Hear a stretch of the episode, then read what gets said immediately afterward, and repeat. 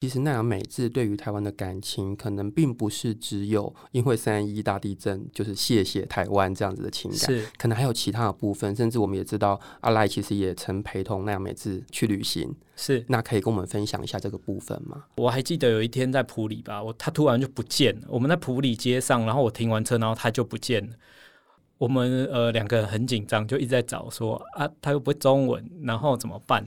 然后后来找到他的时候，他是用日语在跟一个原住民阿嬷聊天。那那一趟旅程其实出现过非常多次，他用日语跟原住民耆老啊，或者是年纪大的人在聊天，我非常印象深刻。那个时候我还不晓得为什么，后来有慢慢回来之后，才开始理解说他为什么对台湾原住民这么有兴趣。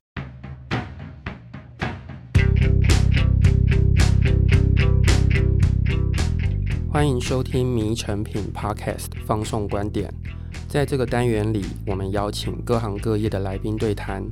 透过多元主题分享，一起领略思想的跨越以及对美好生活的想象。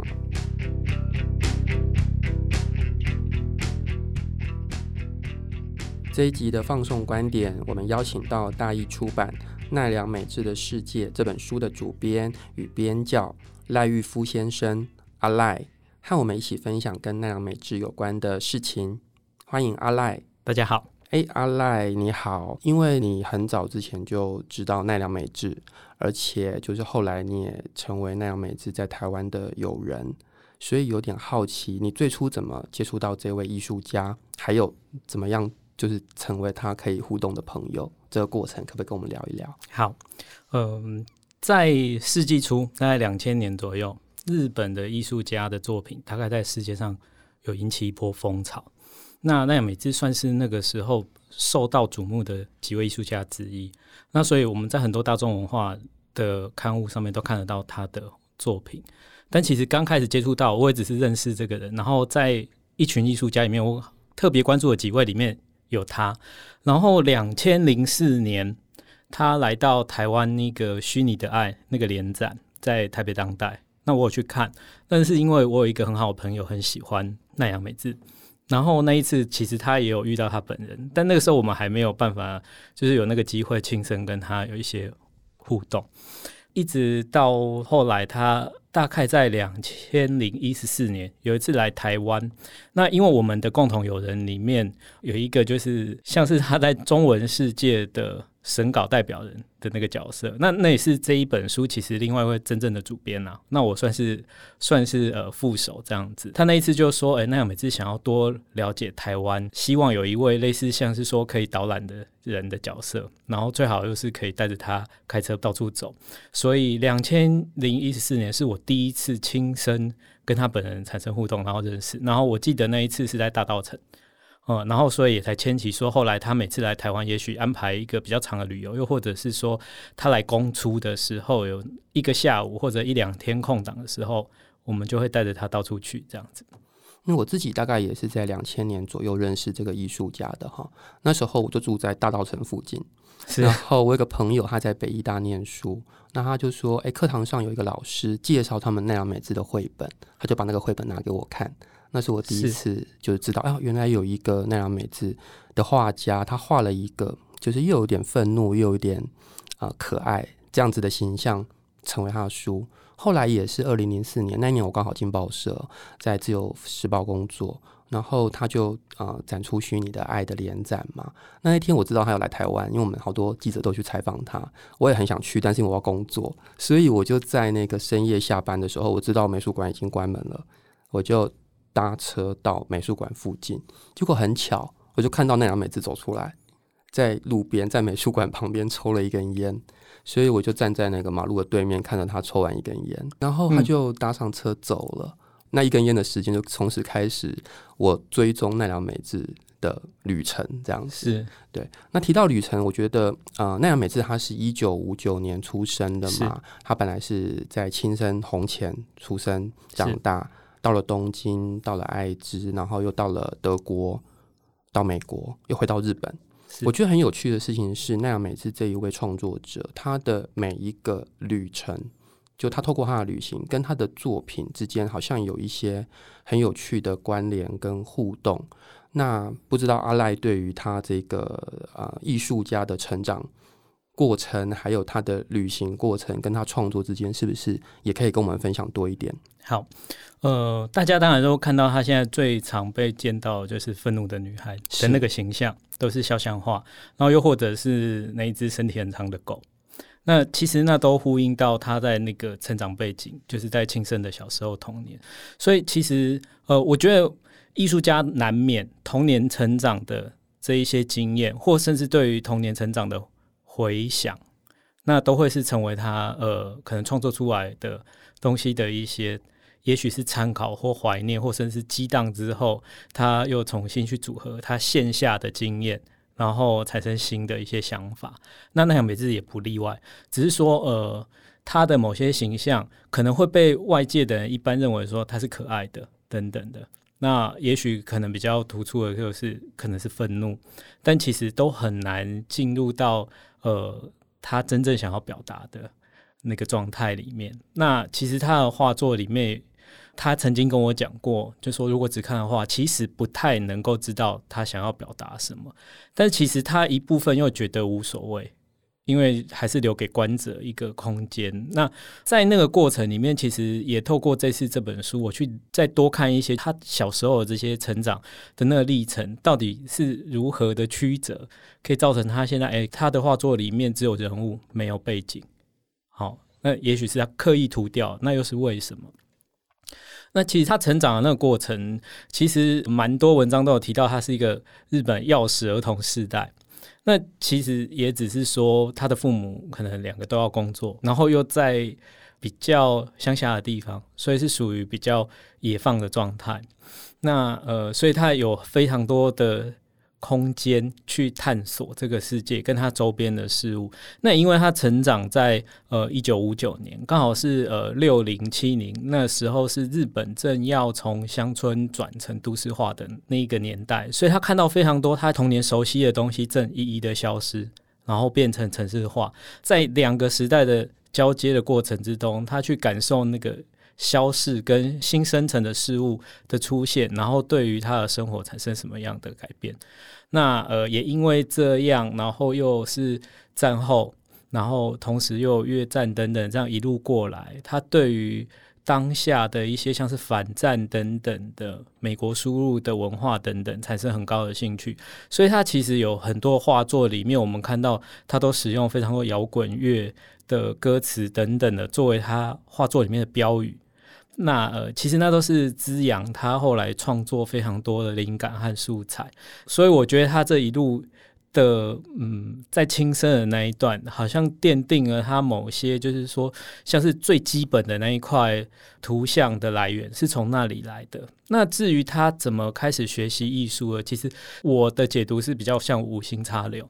他也许是说，在轻生的时候，他跟他的朋友们一起呃盖了一间咖啡馆。然后他在里面曾经在里面做呃壁画等等，或一起帮忙装置。然后他们去参加睡魔祭，也做一些制作物。但那只是他个人的，就是像成长历程之内的呃美术作品，或者说在我们这边可能就是我们以前的美劳而已。嗯、那呃，其实他并没有意识的要去创作艺术作品这件事。那当然，他有被身边的人说啊，你画画呃画的跟大人一样好哎、欸，嗯。嗯就只是这样而已。那我记得是在高三的时候，因为日本人学制，他们寒暑假跟我们不太一样。然后他暑假的时候会从青森到呃东京准备，因为要准备升学，会去上类似补习班那样的课程。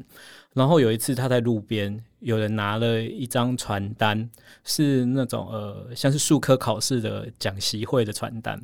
那当下他只是因为觉得，哎，这个这个好像呃考艺术大学比考一般普通大学容易。然后，所以他有点心动，然后再加上那一个素描，其实是一个裸女的讲习课，就是素描。然后他后来是很戏谑的说：“啊，终于可以看到裸女了。”虽然最后他去上了那个讲习课，是一个很普通的欧巴桑而已，但是他说也因为这样让他冷静了下来，好好的试着素描。然后当然那个素描课的老师跟他讲说：“你画的不错，你如果考普通大学好像有点太可惜了。”那呃，所以他其实第一次考大学考的是雕塑科，也考上了，但其实他没有去念。后来他休学一年，呃，继续准备，然后后来去了武藏野美术大学。呃，在武藏野他念了一年，那时候是就是开始真正的画画，但那时候他对于绘画学院派的那件事产生了非常多的呃反思啊。他觉得，但我现在回溯是指那个年代的教育，他觉得那个年代的教育培养的比较像是在技术上面琢磨的艺术工匠，不太像艺术家。然后他个人其实一直在摸索，他如果真的要画画的话，他想要做什么？但那个时候他其实还没有找到。那呃，一年级念完之后，他跑去欧洲旅行，在欧洲旅行的过程里面，他当然也去看了很多美术馆。他觉得去看真迹的这个行为，其实才是让他自己感到感动的一件事情。然后他在那一个旅程里面，开始跟身边的各种外国人，呃，同好们。呃，往返，然后他觉得真正刺激到他是在那一个旅程中，他得到了美术之外的那些刺激。然后回来之后，呃，他其实大二没有去念，因为他欧洲旅行的时候把学费给花光了。嗯，然后他又不敢跟家人讲，所以他后来重考到。公立大学，他后来去爱知医大。那呃，他他跟家人讲的是说啊，为了要减轻家人负担嘛，所以他就转转去公立学校。嗯、那呃，到了那边，我觉得啦，我个人解读觉得他那时候才真正在开开始琢磨艺术跟自己的关系。那当然，在那边当然他也是过了一个非常开心的大的大学生活。其实他那时候也有在。在前面，他其实有在思考说，除了报考容易之外，他想要有一个比较愉快的大学生活，那也是他选择呃美术大学的原因。可是，一直到他大学毕业，甚至上了研究所，他都没有真正呃找到自己想要创作的方向的那个定位。然后同时，他有在补习班兼课教美术，但同时他也是在想说，他教的这些学生，他从他们眼里看到那个学习艺术的热情，可是他自己却没有。那经过了三次欧洲旅行之后，他开始觉得，诶，他是不是应该要真正的去找寻自己做些什么？所以他跑去德国杜塞道夫念艺术，那个时候我觉得才是真正他开始呃跟艺术生涯正式展开，是在这里。到了国外，其实他。德国艺术大学是不分科的，是就是一开始他其实并不是绘画，而是综合科目。然后在那一年，他学习了非常多看待艺术的方式。他还是跟我们说，对于他最大的刺激还是该跟其他人的交流上面。虽然他一开始可能德语也不是很好，还在语言学校的那个程度跟期间，所以他一直到后来学习的过程，呃，他才慢慢去想说，我在日本。学过这么多的绘画技术，我可能比旁边的这些同学展现更多技术上面的层次，可是我却不知道我要画什么。那那时候他还思考说，艺术真正的应该是要展现自我，而不是在追求那一些呃单纯的技法。那我觉得那个时候才是真正奈良美智的诞生，那当然后续他有非常多，比如说我们说他画画还是有非常多阶段的转变。他的画一开始是有背景的，那为什么画到有一天他把那个背景涂掉？就是他觉得自我展现是最重要的，而且背景其实叙说了一些脉络，他其实不要那些脉络等等的。那呃，我觉得这次的这本书有非常多呃这方面他自己。说出来的论述，然后包含透过他跟同才之间的对谈，我觉得都是很值得喜欢他作品的朋友，呃，好好的看一看。是，刚刚有提到他到德国去，那其实大概是一九八八年嘛，他去。是那他其实，在那两三年的时间，他接受了当地的一个老师的建议跟指导，他就找到了他自己。真正想要画的东西，这个过程其实我常想到啊、呃，村上春树哦，在写小说。因为村上写小说的时候，他有说过一个我觉得蛮重要的事情是，是他觉得在日本当时现有的文体都不足以负荷他想要表达的东西。那我觉得奈良美智的状况其实是有点类似的，他其实也在那个艺术大学里面，他在学习那些啊画画的方式啊等等，可是他没有真正找到一个载体是可以啊表达他自己。可是他到德国去，他得到了一些呃想法上的刺激啊，一些鼓励。他真正发明了一种，就是就是真正把奈良美智这个艺术家重新生出来，在九零年代初期，所以那一个只属于他的东西，就像那样啊，村上春树找到一种只属于自己的、适合自己的表达方式，我觉得是非常重要的，而且也是很多艺术创作者都很羡慕的。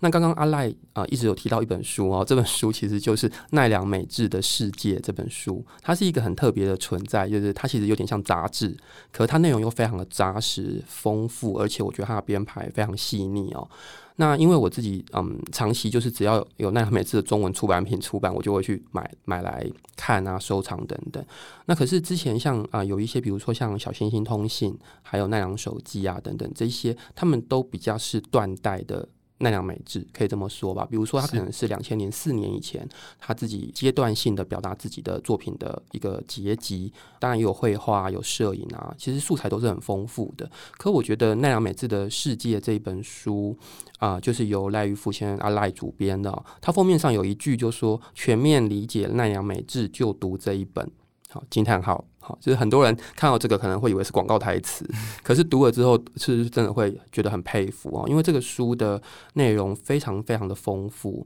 它有啊三个不同的人啊，有的是艺术评论家，有的是他从小一起长大的朋友啊，也有村上龙啊一起跟他做对谈，然后也有啊很专业的艺评家对他的评论，那也有专门啊测。奈良美智展在日本各个地方的不同的专业的策展员，他们做对于他的作品的策展过程去做对谈，也有奈良美智的摄影作品啊，就是包括他来台湾啊，他去库页岛啊，他的拍照等等，也有他自己写的旅行的记录，甚至包括他。名字为半生啊的这个自传的作品，他写的文字也非常好看。那因为阿赖是这本书的主编，又是这个书的编教，所以会很好奇啊，你自己看这个书这么丰富的一个内容，你你印象最深刻的可能会是哪一个部分？嗯，如果要我说，我还是觉得是他自己写的自传。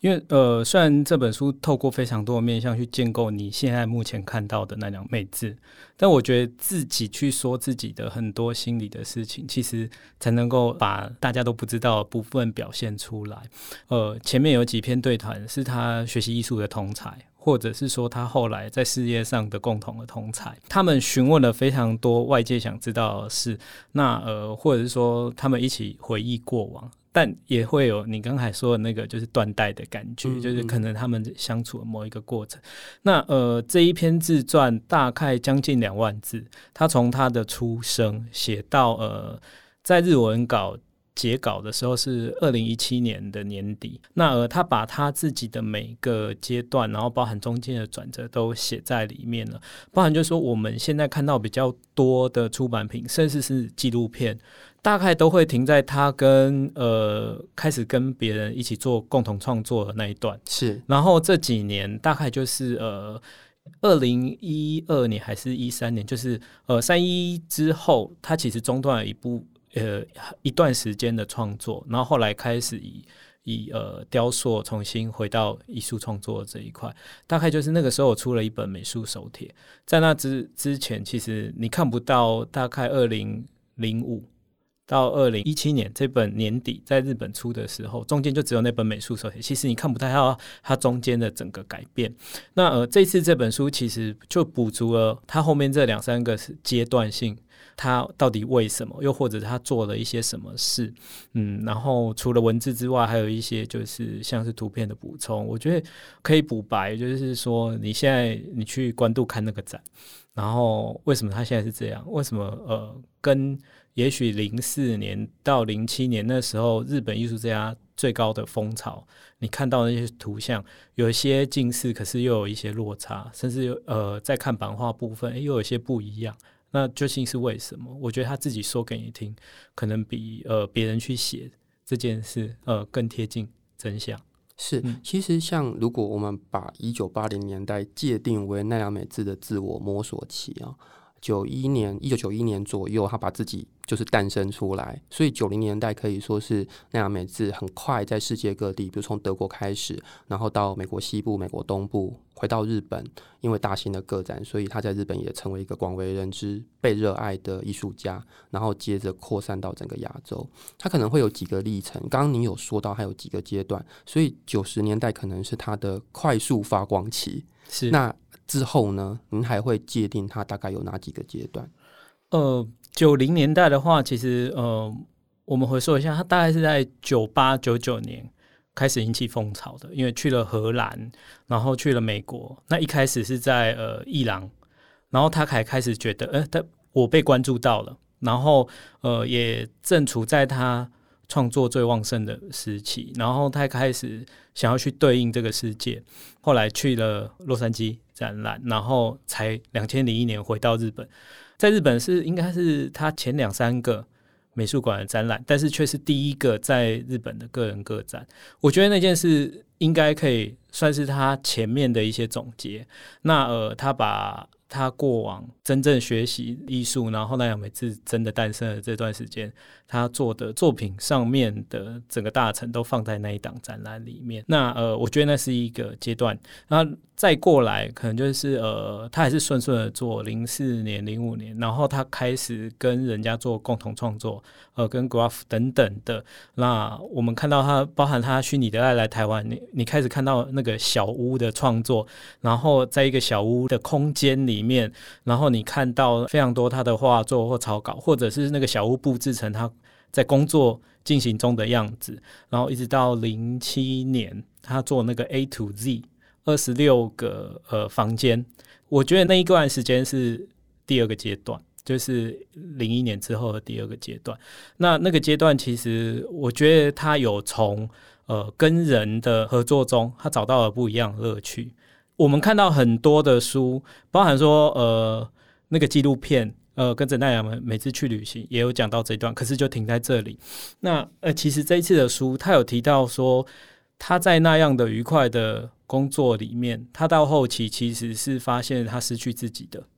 那他觉得呃好像大家一起办了一个很欢乐的社团活动。可是他的画却孤单的挂在墙上，那这是后来的感觉，所以他其实想要重新找回呃个人创作的嗯那个动力吧。所以他应该是零七年去做了呃陶艺是的驻驻村艺术家，其实那个计划是之前他就有的，然后他重新开始去学习雕塑那件事，陶艺啊等等这个。那我觉得呃那个重新回到类似学生生活的那个阶段，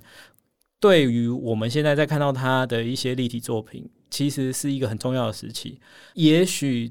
如果他没有那一段日子。奈良美智可能就会在那个共同创作的那个氛围之下，渐渐就消失了，枯萎。呃，他对，虽然他很喜欢讲枯萎那件事啊，嗯、但枯萎是对应到他觉得陶艺。呃，跟日本民意之间的关系，嗯、我觉得那个那个可能要讲的比较多，我们可能不适合在这里讨论。是，但是我们可以去标记，就是说，二零零七年他面对逃逸那件事，可能是他一个很重要的事情。再过来就是呃，三一一地震，是三一一地震，他突然觉得自己好像是一个走来走去的无用之人，艺术到底能够对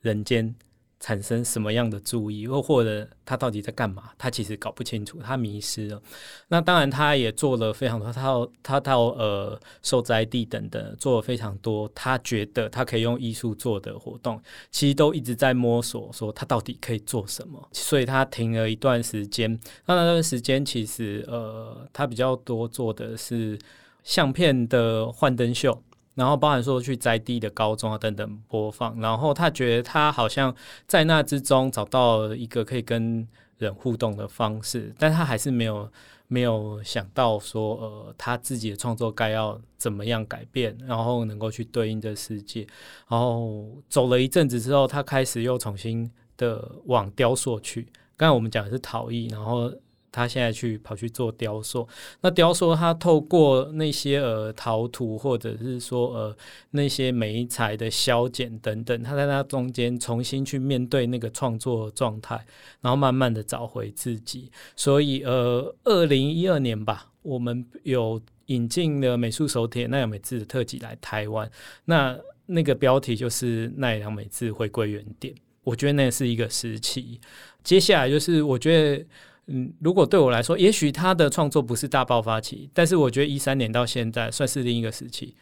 我觉得那是一个很稳定的一个很成熟的奈良美智，在对应他自己。嗯嗯，我觉得他的创作虽然非常多的艺术家都说，呃，创作是展现自己，但难免会在呃这一条创作的道路上。为了要回应外界对他的需求，产生一些呃不一样的改变，但我觉得那样也是算是这一路走来，我觉得，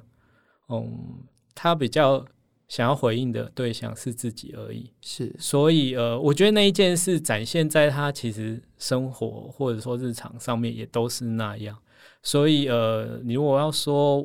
我跟他接触有没有什么感觉到？特别的，我觉得他跟我工作上曾经接触过的日本呃创作者是很不一样的，他的生活方式也很不一样。嗯，嗯，你没有那个刻板印象的日本人在他身上。嗯嗯，明白。那刚刚啊，就是有特别提到他的其中一个创作的转折点，其实是三一一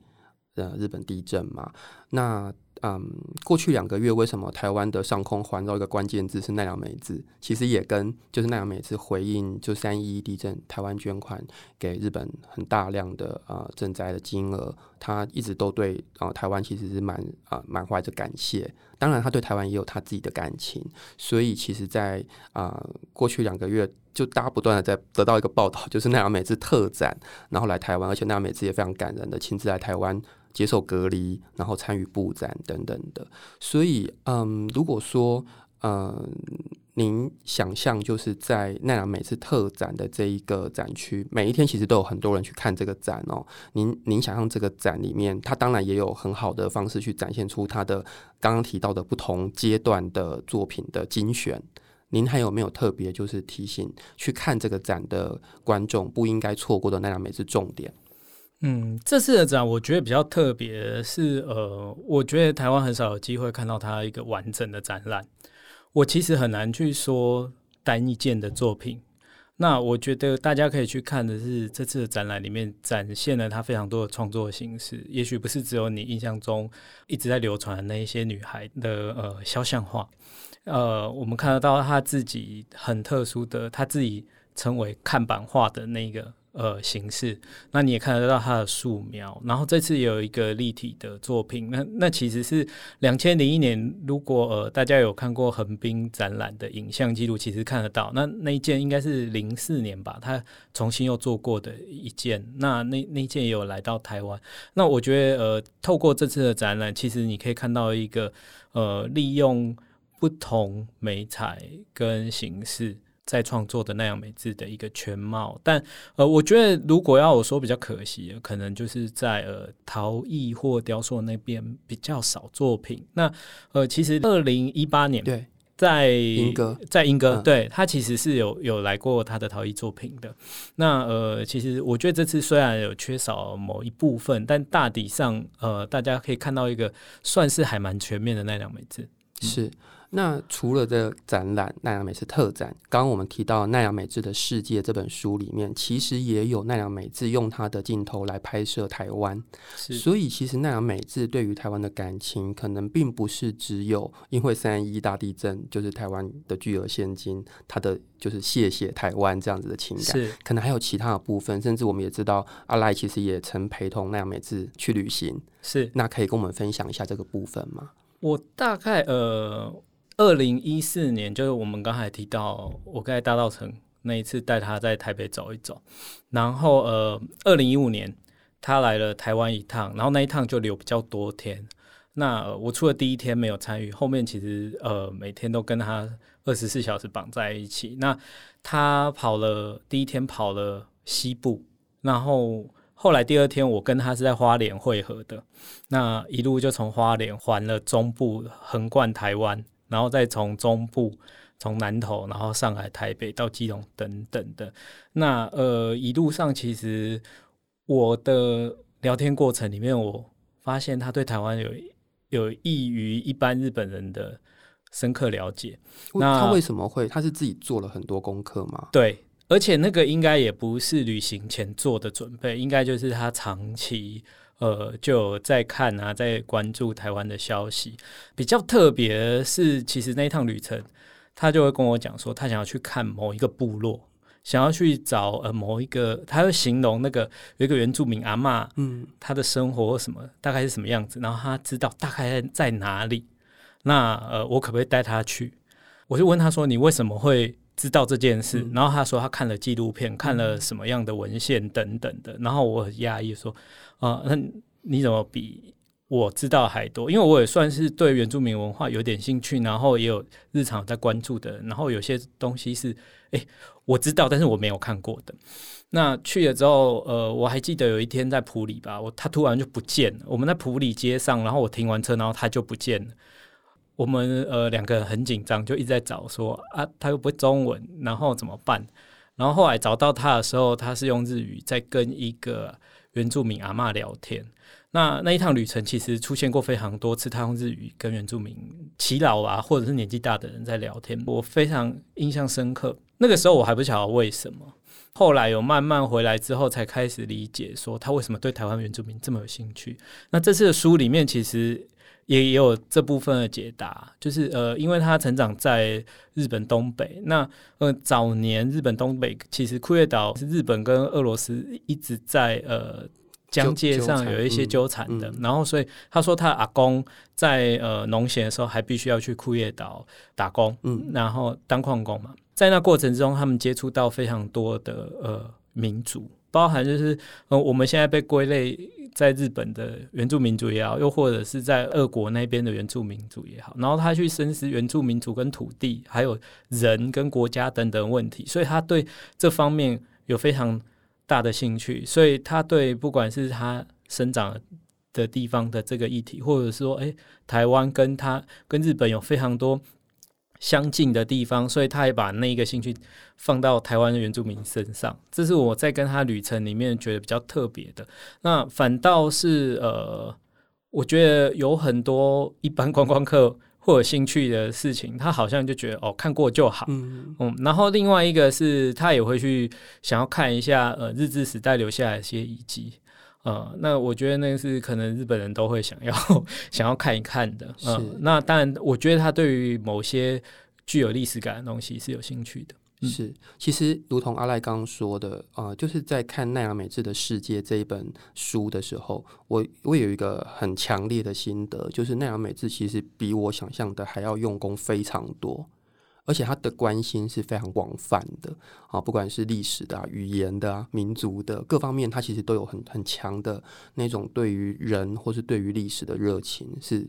也许不一定反映在他的作品上面，可是在他的生活里面，他是很很热爱吸收这些东西的。是，那如果只用一句话来形容奈良美智的作品，不知道阿赖会用哪一句话来形容奈良美智？嗯，自由吧？哦，为什么？嗯因为我觉得，呃，从他个人的生活到到作品，我觉得他追寻的就是那个自由。其实他有他有讲过啦，其实很多人就说啊，他是一个 love and peace，一个反权威的人。嗯、是。然后他有说过，其实他的重点不在反权威，而他而是放在那个人的身上。那我觉得那个自由，他有贯彻在他的生活跟画作上。譬如说，他去挣脱呃，他受的艺术教育的那些学院派的某些。要求，然后他在里面力求他的自我表现等等的，我觉得那是他对于自由的诠释。那是在艺术方面，在生活上，呃，我看到他很多不拘小节的那一面，但还不是那种嗯很刻意的行为。就是你知道他的那个自由是在呃自我追寻，然后跟外界对应中间，在他在摸索或取得平衡。那呃，所以我会觉得自由是他人生或者是他创作里面很重要的一个嗯核心概念。那你觉得这也是他如此广受，就是不分种族、国界、性别就这样被热爱的一个原因吗？我觉得只能说某个层面是而已。嗯，因为其实在我自己接触的呃人里面，有很多还是因为作品表象的造型或可爱而喜欢的。呃，并没有那么深切的去意识到说他作品想要表达的精神层面，但呃，有些东西是放在画作里面是隐而不说的，也许那个效应是有的，但我觉得有部分人并没有那么明确受到这个影响。明白。那谢谢阿赖今天很精彩的跟我们分享很多，不管是奈良美智的生平，或是他作品的意义。今天的节目就到这里。那六月三十号以前关渡的北艺大美术馆有奈良美智特展，在看展之前，欢迎大家到诚品书店全台门市或是诚品的线上网站找奈良美智相关的书籍。如果大家可以对于奈良美智多一点理解，再去看他啊、就是实体的画作，相信会有更多不同的感受。如果您喜欢这一集内容，请在收听平台给我们评分或留言。谢谢大家收听，也谢谢今天来宾赖玉夫先生。我们下次见，拜拜，拜拜。